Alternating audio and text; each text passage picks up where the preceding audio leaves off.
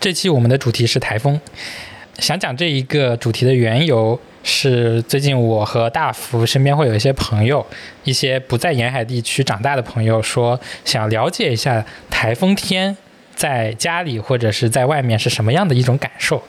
这个其实是一件很神奇的事情，因为我们从我我是从初中开始，大福可能是从小就会经历台风这样的天气，因为台风对我国来说还是蛮普遍的，尤其是东南沿海这一片。呃，像华南的广东、广西到华东这个江浙沪这一片还是蛮常见的，所以，呃，我当时我们还是比较惊讶的，就是有很多人可能不知道台风天是什么样子的，嗯，所以这期我们会简单聊一下台风的形成，台风对我们国家的影响，呃，我们从小在台风天所经历的一种体验吧。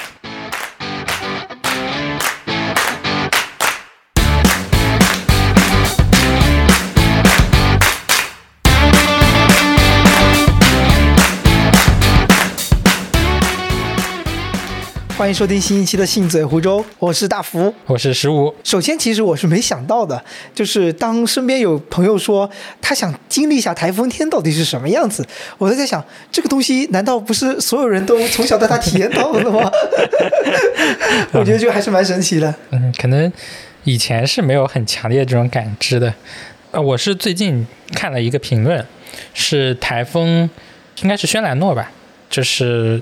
九月初的时候，那个台风，因为知道我们之前经历过大概两个月的长期高温天气，嗯，呃，像江西这边也是大旱，到现在也是一个持续的有一个持续的旱情，所以当时有人评论说，希望台风赶紧登陆。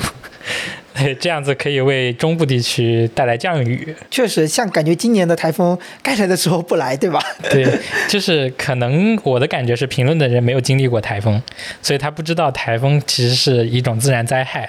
就像我们也不知道地震是一种什么样的感觉。是的，呃，我们可能经历的是那种只能看到灯在摇晃，但是不知道整个家震起来是什么感觉。是的，就感觉呃，在脑子里的概念它只是一个名词，但它真的呈现出来的状态是一种自。自然灾害的时候，其实我感觉我们都是没有经历过的。嗯，因为印象很深刻的一点就是前几天台湾不是地震了嘛，然后那天是我是切切实实的感受到了人生当中第一次经历过的余震的感觉。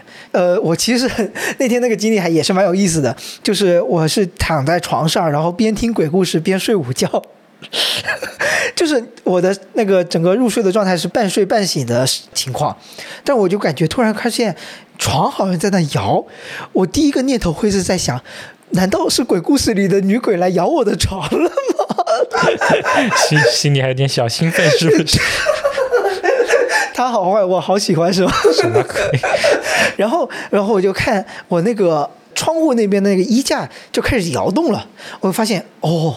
昨天台湾地震了，今天我估计这个应该是它的那个余震，然后我就打开了手机微博搜了一下，发现好像浙江确实受到了余震，我就躺在床上静静的享受这个 摇晃的感觉。哎，所以你是在几楼？十九楼。哦，对，好像只有高层会有这种感觉。对对对对对，但其实我心里还是呃，就跟就像刚刚你说的江西的人们一样，就会觉得。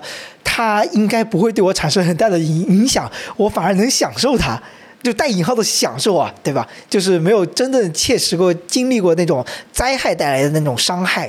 嗯，对，有点像那个经典的电车难题，你往这边搬干旱，会有很多庄稼种不出来；往这边搬台风，超强台风可能会死几十个人、上百个人。是的，回归正题啊。我们就是先大概来讲解一下台风这个东西吧，因为呃，可能在在在大家不是经历过台风的人，就像我们经历过台风，可能对台风标签也很明显，就很简单，就是大风大雨，对对吧？是的，就没有还有台风眼这个东西提到最多，好像一般来说就只有这三个概念，对对对，然后。再再深入一点，就不会特别去了解是的，而且我觉得聊这这个最开始聊的时候，呃，我觉得可以稍微聊一下，因为在聊这期节目，我没做一些资料研究之前，我才我是不知道原来台风是几乎就只有中国和美国两个国家受它的影响比较多。就是我概念里以为以为会有很多国家都会受台风的影响。嗯，应该是中国周边这一圈，南亚其实也有。嗯呃，比如说像印度洋上其实也会有台风，就像印度也会遭受台风袭击，但是会比较少。嗯然后像邻国日本和韩国也是很多的，嗯，但我记得，一片，但我记得好像中国是受台风灾害次数最多的一个国家，对对对，毕竟韩线又长又大，又刚好在这个对对对纬度上。所以我觉得我们就可以稍微聊一下，哎，这个台风到底是怎么形成的？嗯，先简单讲一下台风的一个整个模型吧。首先，它台风眼的区域是一个低压的区域，然后海洋面上的是，呃，就海面上的温度其实是有要求的，嗯大概是二十五、二十六度的样子。对，好像是我记得是到海底六十米以下，反正也要到达一定温度，它才会形成这么一个地区域。对所以说它的整个台能形成台风的区域，在在整个世界范围内它是有限的。所以我就在想。这么一想，就是北欧它是不可能有台风的，对吧？对，整个洋面的温度要高过二十六点五度，对，而且要六十米深都要高过这个温度。对，然后整个暖湿气流上升，再到低压中心直接下沉，这样就会有一个就是像内聚的这样一种感觉。嗯，看上去是一个很完美的模型。对，整个有点像把海水抽上来，然后再再整个循环的这种感觉。嗯，所以它周围会有大量的水汽。它其实就是那种呃上下有压力差，然后不停有很多的水以水汽的那种形式，然后在那里呃上去，然后又下来嘛，对吧？嗯、对，然后后面是。但这样子只是一个垂直直方向向上的，对然后它要形成一个像我们见到的台风这种有一个中心，螺旋的那种感，对，有点像那种呃你知道那种吗？就是洗碗的时候那个水流下去的那个漩涡，对漩涡的感觉，所以也叫气旋嘛。对对对，对，所以就是这个有这种气旋的感觉，是因为有地转偏向力，嗯所以这个东西又要求了它得是在有一定纬度的地方，像赤道附近。就是它它这个力没有这么强的情况下，它是不会有这种气旋的这种形式的，嗯所以台风形成还要在纬度高于五度的地方，所以赤道附近的国家就不会呃基本不会经历这种嗯气象条件。所以台风其实形成是有一些条件的，没有那么容易。对，而且一个台风很容易就是动着动着就在洋面上自己消失了。这就很神奇，你知道吗？就是你从小到大有拥有的一个东西，别人跟你说你拥有这个东西是很难得的那种感觉。对，台风也是要很努力才能上岸的。虽然，当然它总归来说还是一个自然灾害，对吧？嗯，对。然后，呃，台风的形成是比较简单，但还有一点就是，为什么台风它会往我们国家飘呢？嗯，为什么会登所有会有个登陆这个动作，对吧？对呀、就是为什么没有往大洋里面去走呢？然后我之前了解一下，是因为我们还有一个很经常提到词汇叫做副热带高压，简称副高嘛。我觉得可以，如果大家能看到图片的话，它那个控制区域就很明显，在洋面上，然后在陆地上都会有它的控制的区域。然后台风是沿着它的边缘会被有点像被推向了大陆。是被推向我们，嗯，然后它会呃一路沿这个路径上来，所以台风基本上怎么说呢？它就顺着那个大陆的边沿，然后找了某一个点会上来，对吧？对对对，它就会绕着这个圈，所以很多时候台风的大致路径是可以预测的，嗯，就看这个整个气象条件是大致是可以预测但是具体的登陆点是要到比较接近的时候才能判断，嘛，对吧？气象还是多变的，是的，所以台风影响我们国家的区域，基本上也就是要么是台湾先挡住，首当其冲。对，要么是后面就往南下的话，就是广东这一片，嗯。广东也是受影响很大的一片区域，然后或者是福建、浙江、上海这一边，江苏这一片，再往北上就是到山东，就相对来说没有那么多，北京就是比较安全的地方。但是其实山东和辽宁都是会有影响的。呃，我就在查资料的时候，我就会发现，其实因为从古至今嘛，中国也就经常受这种所谓的暴风或者是大风大雨天气的影响。但那个时候人人人们是不知道它是台风的，也是称之为飓风之类的一个对对，名词。它就是那个字就是风字旁的一个巨字，就是对对飓风的对，就是飓这么也有一个词。也有风字旁一个台。对对对，所以到了后面简化之后，会应该才才叫它台风嘛。然后那个呃，我看那篇文章，它是嗯想要考察，就是考据当年就是中国有发生过多少起台风，一般就是在地方志或者是上上报给那个天子的那个奏折里面能找到蛛丝马迹，才知道，因为他还他要判断它是不是台风的时候，他还要排除一些到底哪些是不是可能梅雨天气，或者是只是只有风而已，或者什么样，夹杂着一些其他的大风天气。对对对对，然后他们呃那个会发现，就是说近七年或者说近一两个世纪，台风会数量会偏多，较之以前。当然也有可能就是因为以前有些数据是查不到了，也有这么一个可能。嗯但是我们这几年也能也是能感受到，就是呃自然灾害对我们的影响也会越来越大了。对，就是一个极端天气越来越多。是的，嗯像今年是大旱，是超高温天气，超高温天气几乎就是呃近七八年以来最高的高温了，我记得。嗯，反正这是一个高温天气。然后去年的时候还有洪涝灾害，我记得。哎，反正这种极端天气就很普遍，嗯，还有非常冷的冬天或者是过暖的冬天都有。越来越极端了。其实我们也越嗯越来越能感受到，就是说气候变化对于我们的生活的产生的影响越来越明显了，对吧？我觉得今年这个高温真的是一下子让所有人都感受到了气候变化的这种感是的觉，。而且就让我们影响到了，就是说我们真的要为这个全球变暖。要真的要付出点什么了，对，以前都是喊着如果再不控制会怎么怎么样。对今年是真的感觉到了会怎么怎么样发生。是的，，是的，是的。嗯，有时候就真的在反思，或者是在想这个自然这件事情对我们的，因为我们感觉在呃城市的这种或者是说一些人造的环境里生活太久了，有时候自然对于我们来说只是一个外置的一个条件。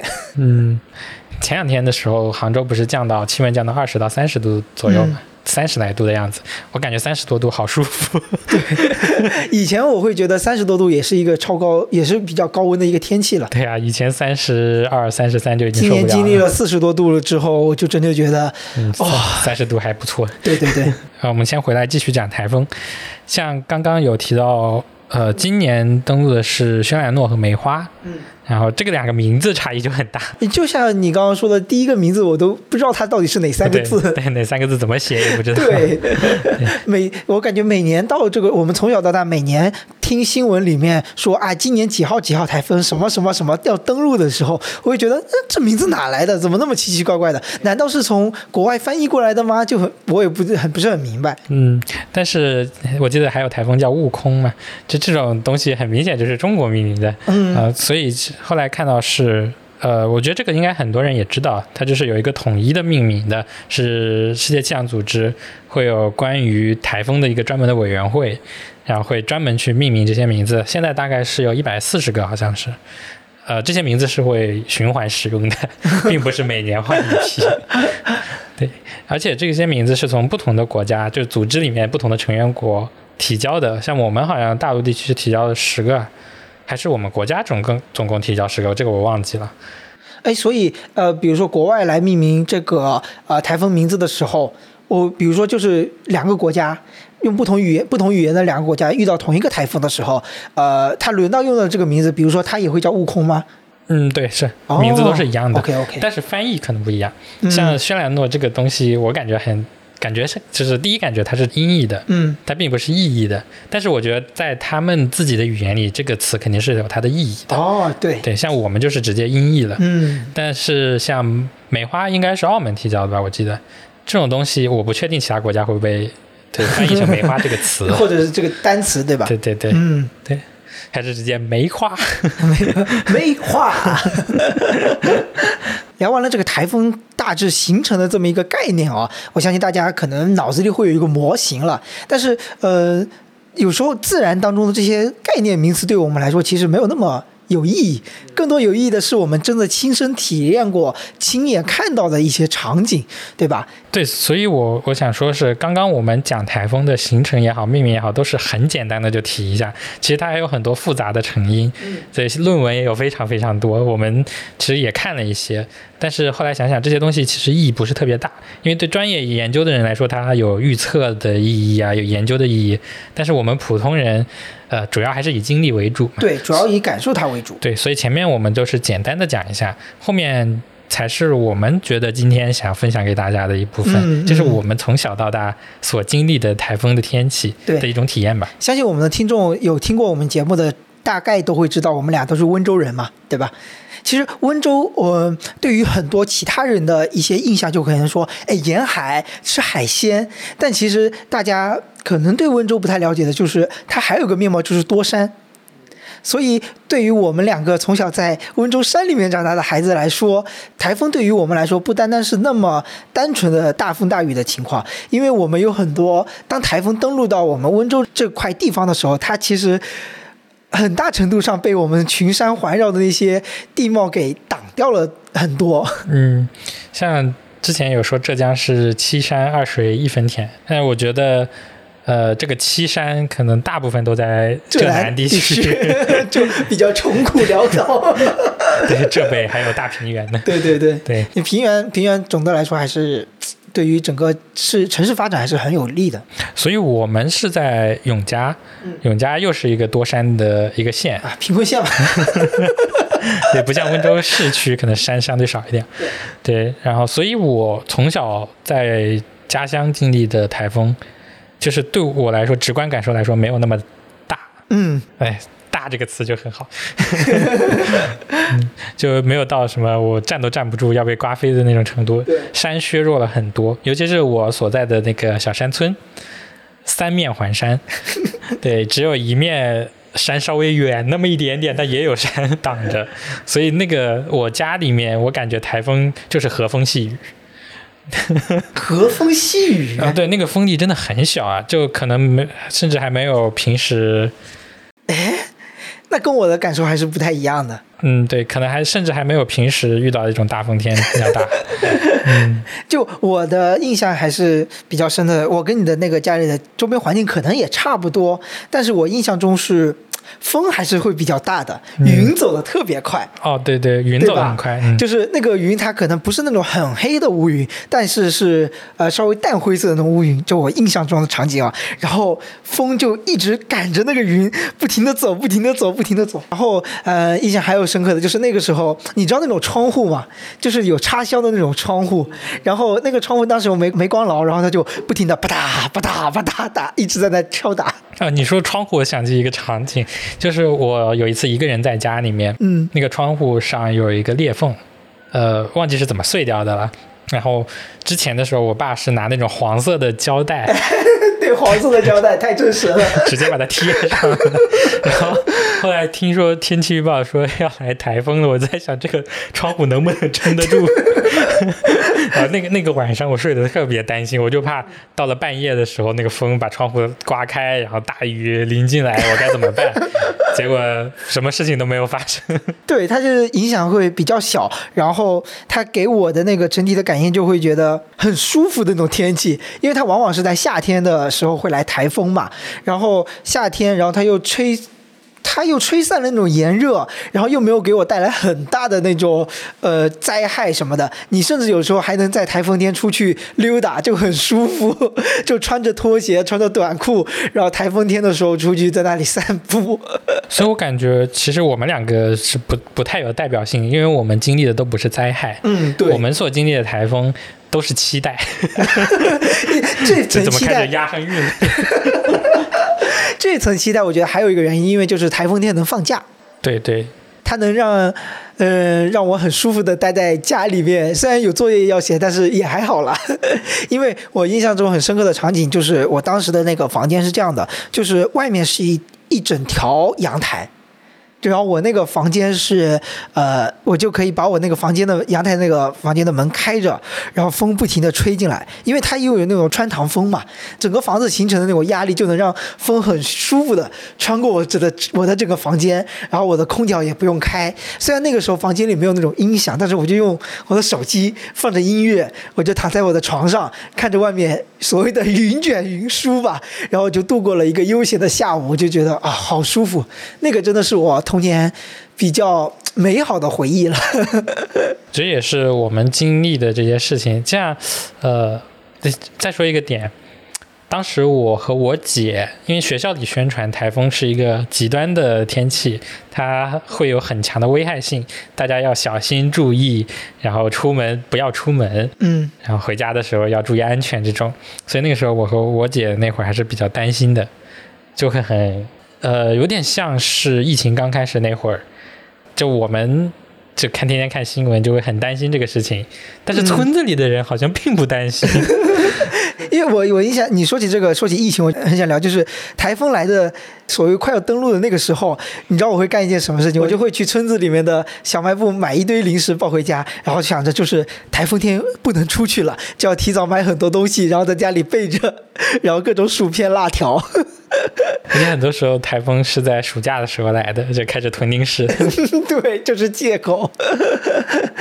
但是出去也会稍微有一点点风险，有一点点担心。主要一方面是，往往在呃新闻第二天的新闻，你会看到哪里哪里的行道树又被吹倒了，嗯或者就是嗯。就比如说你在街上走，有些人家的阳台会有一些盆栽什么的会掉下来，它是会砸到人之类的。还有一点就可能就是严重点啦，就是那种广告牌，然后被吹到路面上，那这种是相当于大风所导致会比较危险，所以确实有时候也不敢上大街，也只敢在村子里面逛一逛那种感觉。嗯，是的，而且如果夹杂着雨就更难受了。嗯，只是刮风的话，其实还好。对，只是刮风就其实真的就是一个很舒服的天气，有点有点像这几天的那个杭州的天气了，我感觉。嗯，是的，前面的都是我们讲的风相关的，其实就是我不知道是我们没有经历过，还是真的是被山削弱的。我们经历风好像确实没有那么大，嗯，现在感觉像台风说它有十七级，感觉我们可能八九级风都很少经历。那我对这个级的概念不是很明确，不是很明晰。这是能把树吹弯的风，我们是很少经历的。说到风，其实还有一个场景，你还有印象吗？那时候我们留在学校里面，啊，学校外面有走廊，对，又是一个外廊的一个在外廊上的一个场景。那个风力大小你应该还有印象对吧？有那已经是我经历过的最大的风力的台风。嗯，它就确是实，确实就是你的你的人是站直的情况下，嗯可感觉会往后倒。对。你要稍微倾斜一点。那个应该是我们具体聊一下那一次经历吧，就是那个应该是在一一三年、一三年、一四年左右吧。呃，我们那个学校高中是大小周吧，然后又是经历了一次我们趁大小周还九九，九九六，不就是大小周嘛，对吧？然后那次我们也是全校同学几乎都走光了，然后我们又留校在那里开始我们的快乐周末了，是吧？我们还蛮享受那种空无一人的学校，就是那种感觉吧。哎，对，挺舒服。在学校里面，只要不学习就很舒服。是的，那时候就是你就能穿着拖鞋去教室，对吧？嗯，而且教室里也没什么人。嗯，然后那次那个经历也是刮台风了，说是说刮台风了，但其实雨没有特别大，也是大风夹杂着一些细雨吧。雨我记得真的不是印象不是很深、啊甚至好像没下雨。对，然后那个时候我们教室外面是外廊嘛，也是很普遍的那种教学楼的那种样式。然后我们应该是要回宿舍，还是说要去打篮？哦，应该不是打篮球。我们就是要离开教室，从外廊走出去，就会发现外廊上积了很多水，然后那些地上的水，然后就跟着风不停的在往一个方向走，然后我们就走到外廊上了，发现人有点站不住了。那个时候我的体重大概至少也有一百三四吧，可能会有，应该差不多了。我就发现人都站不住，就是往前走都很难走。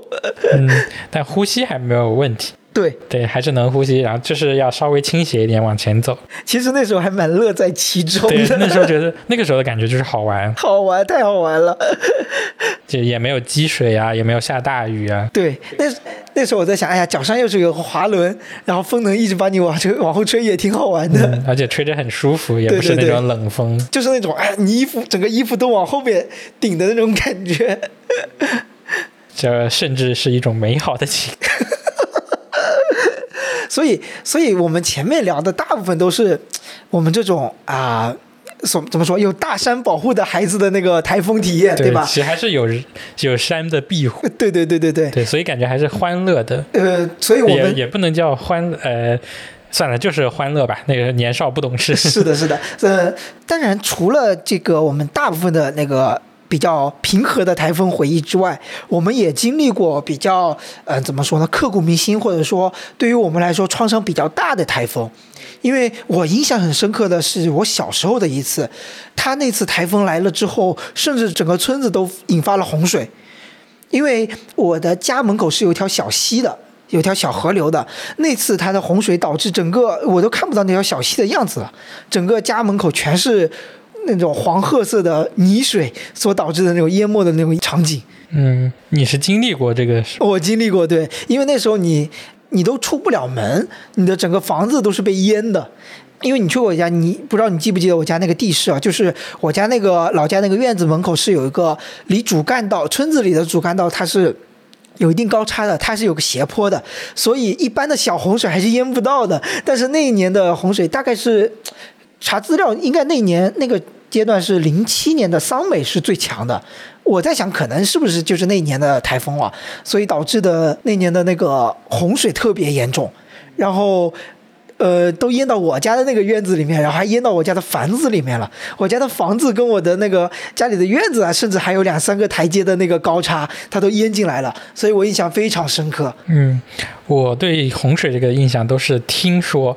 因为我们家地势是非常高的，就我们村子不是家，我们村的地势都比较高。但是我外公家很低，就有点像是呃，我和我家和我外公家大概有个五六公里的样子，我感觉就有点像是我们家的水一路往下流，流到他们那边。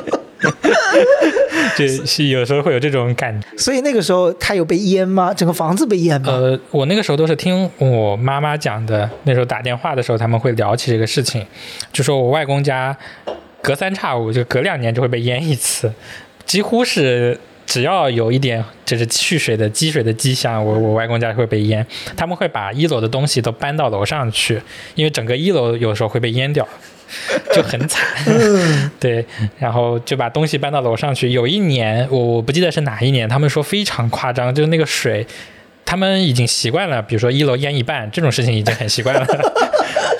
但但是那一年竟然淹到了快二楼上，他们就有点担心会不会二楼被会满起来嘛，然后就把东西就搬到了三楼上。但后面有没有满到二楼，我有点忘记了。反正那一年的水位非常高。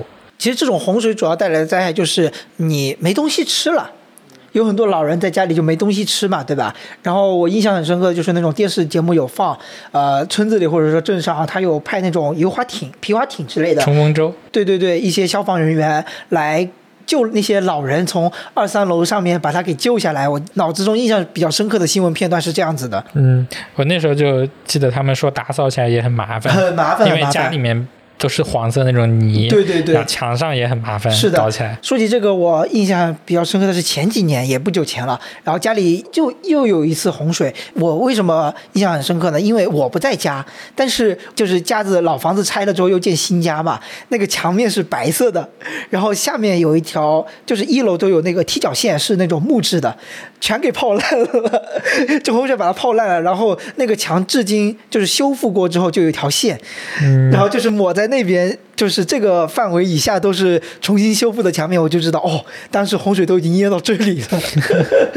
对，但是呃，淹水这一块，这大部分情况下还是财产损失。嗯，因为我们那时候对台风还是有预警的，大家也会提前把东西都搬走，这样子。对对，只要遇到台风，外公家就得搬。好，这哎，你说起这个，我就想起来，有时候这种风风水地理堪舆还真的是有。有那种本质上的那种意义的，就是你在真的要选一片地作为自己家的时候，你会考虑到这些东西。有时候你地势也不会选的特别低，对吧？对，但是现这是以后后话嘛。但是之前的村子肯定不考虑这些，对对对，整整个村子都在这边的。嗯，所以其实我们家对台风是不害怕的，只是觉得会有点麻烦。对，也不会觉得嗯很危，就是就会危及到生命吧。因为也是会提前准备的，经历过台风的地区都会提前准备这个事情。是的，说完在家里和在学校的经历台风，我还比较特殊的一次经历台风的体验，就是我在东极岛上体验过一次台风。嗯，这个是还是很很不一样的。就是呃，你知道吧？从舟山坐船到东极岛至少都要两三个小时。嗯，其实它是比较在海中心的一个区域的一个岛上了。然后那次我是跟我的大学同学们一起出去在东极岛上玩个三四天吧。第一天登岛的时候还好，第二天的时候发现来要来台风了，就来的很迅猛，不像我们在路上那种，听说台风是又说。啊，过几天要登陆了，就好早就知道它的消息了，就会有所准备。那次我印象挺奇怪的，就会觉得，哎，怎么这个台风说来就来？它会给你有点猝不及防的感觉，导致我们第二天几乎在岛上也做不了什么事情，就只能在那个。租的那个民宿玩，还好我们租的那个民宿也是比较大，也有那种大院子，我们就在那个露台上在那里玩，因为它感觉也不会有特别大的危险。但其实，呃，我觉得台风很大的一个影响的区域就是沿海的地方。嗯，对，沿海地方真的是非常危险的。对。我那次真的感受到了你在海边如果经历台风是什么样，就是我们都知道海浪嘛，对吧？浪花可能我们冲浪的时候也就打个几十厘米高，我觉得最多了。然后那次我们是几乎都，我们一群人尽量都不出门，然后只派了我另外一个愿意自我牺牲的大学室友，他他也蛮有意思的。他说他也想出去体验一下台风天是什么样，但其实他在宁波长大，应该也经历过蛮多台风的了。嗯。这个可以稍后讲啊，就是在宁波经历的台风。然后那天他们他是一个人出去买了一堆泡面回来，我们在那个露台上看着他回来的时候，看到那个浪打到岸边，他的那个浪花能打到两三米高，就是感觉能把人吃掉的那种感觉。因为我们知道那个岛它是有沿岛的那个公路。公路可能也就七八米宽，它能打到两三米高，然后那个浪打进来之后，不就正好能吃掉那个近身吗？如果你人在上面走，不就是完全打到那个岸里面了？嗯，就会觉得哇，好夸张！如果就有点像那种观潮，对，观潮，钱塘江观潮那种感觉，就当时会觉得哦，还是有点可怕。那其实是我比较。切身经历的比较恐怖的台风了。嗯，你说到这个，我就想起来，我之前去舟山玩过一次，但其实那次去舟山原本的计划是去东极岛的，呃，但是你像你说的，你是登登上了东极岛之后知道了有台风，对，我是在那一周之前，就整个一周的时间，呃，也不是一周，就是前三四天的时间就已经知道有台风。要可能会来的这个事情，嗯，或者是有大风大雨这种天气，所以那个时候我们就准备不去东极岛了，就直接去朱家尖附近玩一玩嘛。但我们运气还蛮好的，那时候周末整个天气是阴天，也不热，然后也没有下雨，就玩一圈。比较印象深刻的是那有就我们走之前那天晚上，我们在海边的一个大排档上吃海鲜，然后就看到远处的船都在往回走，因为有台风预警嘛，他们都要回港口来。就是避风的，然后就看到很多很多的船往回走，其实这这个感觉还很有意思。我又想起我们那天失败的划船经历。说起这个，就是在海边的时候，呃，我其实那天会蛮担心我们接下来几天回不去的，因为我们还要回去上课呢，你知道吗？我有时候就在想，那如果呃我还只是我还只是来这边住几天就来玩的，那如果那些。从小到大在岛上生活的人，他们会是也有一种什么样的感觉？就是你出不去海，你想要去那个地方，就是我感觉这个体验差别还是很大的。我们从小在陆地上生活的孩子，跟在岛上生活的孩子，嗯，那种对于海的恐惧或者说这种出行的方便程度是很不一样的。其实，嗯，很大程度上，台风的影响不在于风，对吧？而是在于水。嗯，对，它会输送大量海上的水汽。到了大陆上面，像形成刚刚你说的，就是这种强降雨的，或者是这种呃，也不是水汽输输送上来，而是这个水浪。嗯，对，海边的这种浪给人的恐惧，其实恐惧都是来源于水。然后你刚刚在聊朱家尖的时候，我就在想，其实最舒服的就是在。呃，台风来的时候，对周边的人，就是你台风又影响不到你，你又能享受它带给你的那种凉爽天气。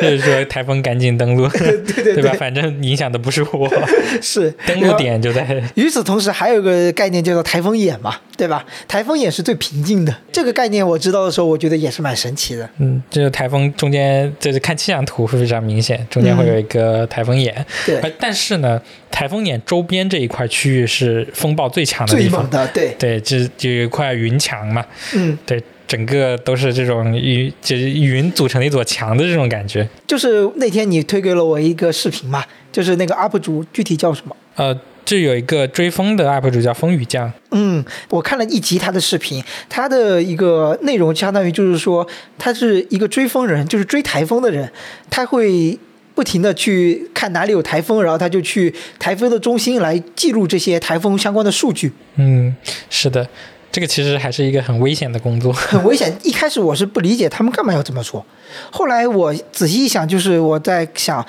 像我们现代人想要研究以前有哪些台风，就要找地方志这种比较非常虚不是很精准的一些资料。然后，那我这么一想，这个 UP 主他们做的事情，精准的记录现在这些台风它所产生以及经过带来的一些数据，对于以后的人来研究这个时间段这个。时期，我们的整个气候的一个状态其实是很有意义的。嗯，是的，说到这个，其实在美国那边是叫飓风嘛，嗯，飓风那边研究也有，就是开着飞机去追台风，哦，这个其实就更危险。他不怕被卷进去吗？对，就是要台风眼的这个区域，然后去通过飞机来记录一些气象数据，嗯也是有点像类似的这种性质。但是风雨江其实是个人的爱好者，嗯对它里面，呃，之前看到过有文章讲他，他其实是一个学生，然后他的爸爸也很支持他这个事情。那时候就是他爸爸开车带他去，就追着台风，因为台风的登陆地点其实是飘忽不定的，那个轨迹像我们看台风路径网站上也是有很多条，就各个国家会给出自己的预测嘛。嗯在他登陆之前那一刻，你也不知道他会在哪里。像这些追风者，他们是要很精确的，可能就几十公里的距离来记录一个台风嘛。像前段时间的梅花，他们刚拍了一个视频，你应该看的也是那个梅花的视频。他们也就是到象山，之前是呃在宁波北仑，嗯然后呃看到台风的路径可能会往象山走，然后他们马上开车去象山，嗯然后去找最佳的一个观测点，这样子。在路上的时候就能看到，他们视频里，呃我很推荐看一下梅花这个视频，可以看到台风的在风眼附近的风力有多强。嗯，那棵树就是不停的被弯腰弯腰对，弯而且会有腰弯腰，会有树被吹倒，是的树整个树干都被折断，这是很大的一个力了。对呀、嗯，像他们那个蛮恐，怖的。对他们那个呃，会有摄影小哥下去的时候，感觉就很担心他会被吹跑。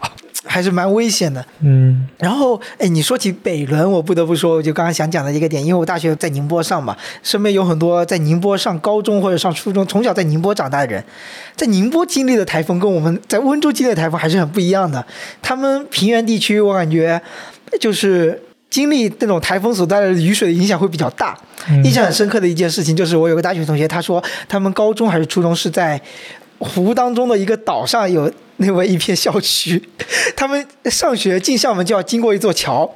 有一年台风来了，特别大，然后雨水淹得特别满，他们就被困在岛中间，不能上学了。我 就觉得好有意思啊！路被淹了。对对对对对，就他们会有这种经历。当然，那那个那几天当然就要放假了，对吧？都希望自己的书本不要被淹就好了。没做完的作业就淹了吧？哎，是。然后，哎，还有一点就是，刚刚我们不是在聊这个记录台风这些数据嘛？嗯，我会感觉这种科技发展对于我们对于自然的理解会越来越不一样。就像我前段时间看的《海鸟的哭泣》这本书，就是我们随着那种呃高科技的 GPS 的定位的一些芯片被做的越来越小、越来越轻，我们越来越能知道这些海鸟它们到底会飞到哪里去。我会觉得这就是科技带来一些进步，让我们越来越了解我们不知道的一些事情。就像以前我们是呃，像古代那种地方志里面，你要结合好几个地方的地方志才知道哦，这个台风的路径是从哪里到哪里。但我们现在已经能嗯、呃大致的预判它的方向路径是哪些地方，然后它会往大概会在哪里登陆，我会觉得哎很不一样。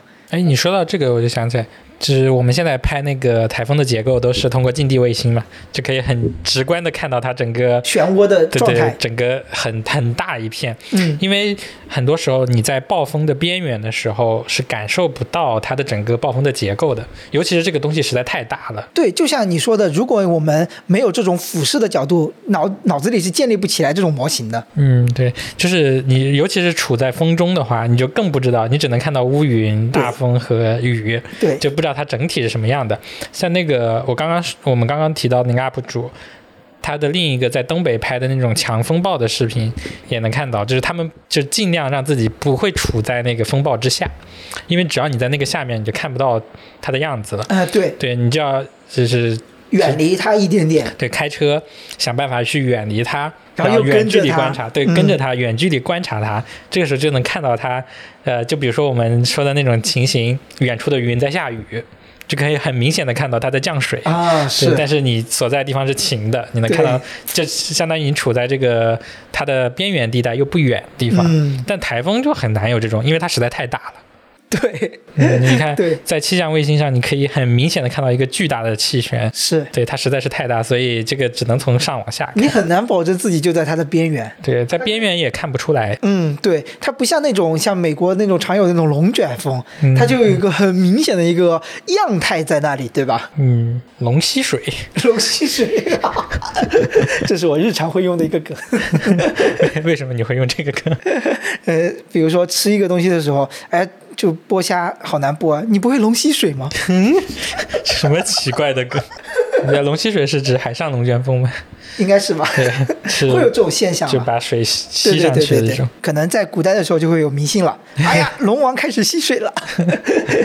其实就会感觉，哎呀，就是当科技越来越发达，我们越来越越来越知道它的原理是什么的时候，反而有时候会缺少去感知它。我不知道是因为科技发达了，还是因为我们到杭州了。我感觉最近几年没有经历过很强的台风。应该是，应该是杭州不会特别经历到真正的台风，我觉得。嗯，可可能这个概率比温州要小很多。嗯，对，因为我觉得温州那边的防台意识比杭州要强。强蛮多的，我觉得。嗯，还是被蹂躏的太多了，所以要更小心一点。是的，嗯，哎，台风就是最后所有的台风都去哪儿了呢？就我印象中，呃，台风一般所谓的登陆之后，大概过了两三天，然后就没消息了，然后就雨停了，然后你就回到自己的生活轨迹了。但是好像它就这么消失了。嗯，台风登陆之后，就整个它的烈度、强度都会断崖式的下降的。其实，哦对它，因为它很快失去了海对它的支持，嗯，对，就很快会变成什么呃，像我们知道台风会变成强热带风暴啊、热带风暴这样子，很快就消散掉了，就是阻断了它的形成条件嘛，有点像那个燃烧，你把嗯氧气给去掉了，那燃烧的过程就很难持续下去了。我有时候就在想，就结合自己最近看的一些自然相关的东西，就会觉得，其实台风对于自然来说，对或者对于地球来说，并不是什么灾害，它只是它的一个状态。就是有些，比如说你像人一样，你压力大了，自然就需要某种方式释放掉。它在海面上的压力，呃，形成了压力差，然后它就通过这种方式给释放掉。而只是人类对于对于这个东西的概念是一种灾害。但是你比如说，呃，像我昨天看的冰岛的一个视频，它会有那种非常高温的温泉，它会有些温泉也会突然哎喷出一个特别高的水柱，但这种水柱对于我们人类没有伤害影响的时候，你就会觉得它是一个景观，它就是一个景点，就是，但它也只是呃地表释放压力的一种形式、一种样、一种形态嘛，对吧？就有时有时候感觉人类在于，就有时候。想的太多了，你会觉得，哎，天怎么会有天灾人祸？感觉天要惩罚你也是的，但其实只是天大自然的一种 一种自己的状态，而人类有时候可能把自己想的太重要了，大自然根本就没有想要害你什么的。那那是，只不过嗯，像地震的时候，就是对自己伤害最大的其实是自己人造的建筑。哎，对，嗯，其实你在空旷的地上，什么事情都没有。想起来这几年说不停的在聊的一个啊、气候变暖的事情，对吧？最终其实地地地球经历再高温的经历也有，但最终难受的或者要消亡的，可能就只有自己人类。嗯，地球只是发烧一下，然后这些小病菌已经受不了了。是的，是的，而且我那天看到说，未来十几年如果是全球的气温再上升一度，可能就已经超过人类的普遍能接受的一个温度了。我就觉得，哎，原来这么脆弱的嘛，我还是没想到这一点。聊完我们关于台风的感受，其实最主要还是我们今年真正经历了这个稍微不寻常一点的气候，就能给我们带来生活那么大的影响。有所感慨，所以也想聊聊台风这个事情，嗯也希望大家能通过我们的一些述说来了解了解，哎，这个沿海地区长大的孩子们，他们所经印印下来的台风是什么样的？嗯，可能我们呃还是有一些怎么说呢，带引号的美好的部分吧，美化的部分。对对，但是还是要警惕，它是一个自然灾害，可能会造成人员伤亡。对，大自然不能失去的就是敬畏之心吧。嗯，像之前的那个山体上泄洪沟一样，就是看似很平静的东西，嗯它，带来的伤害可能是非常大的，所以还是要提前预警，是。嗯，好小心。对好，这期节目就到这里，那我们下期再会，拜拜。拜拜。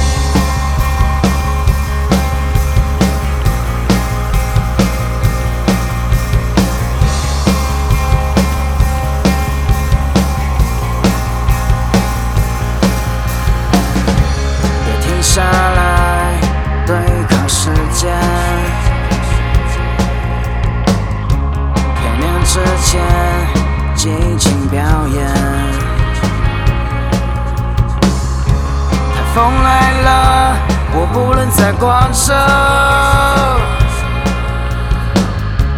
雨落下也抛你一切。坚持的心总是轻，贪婪。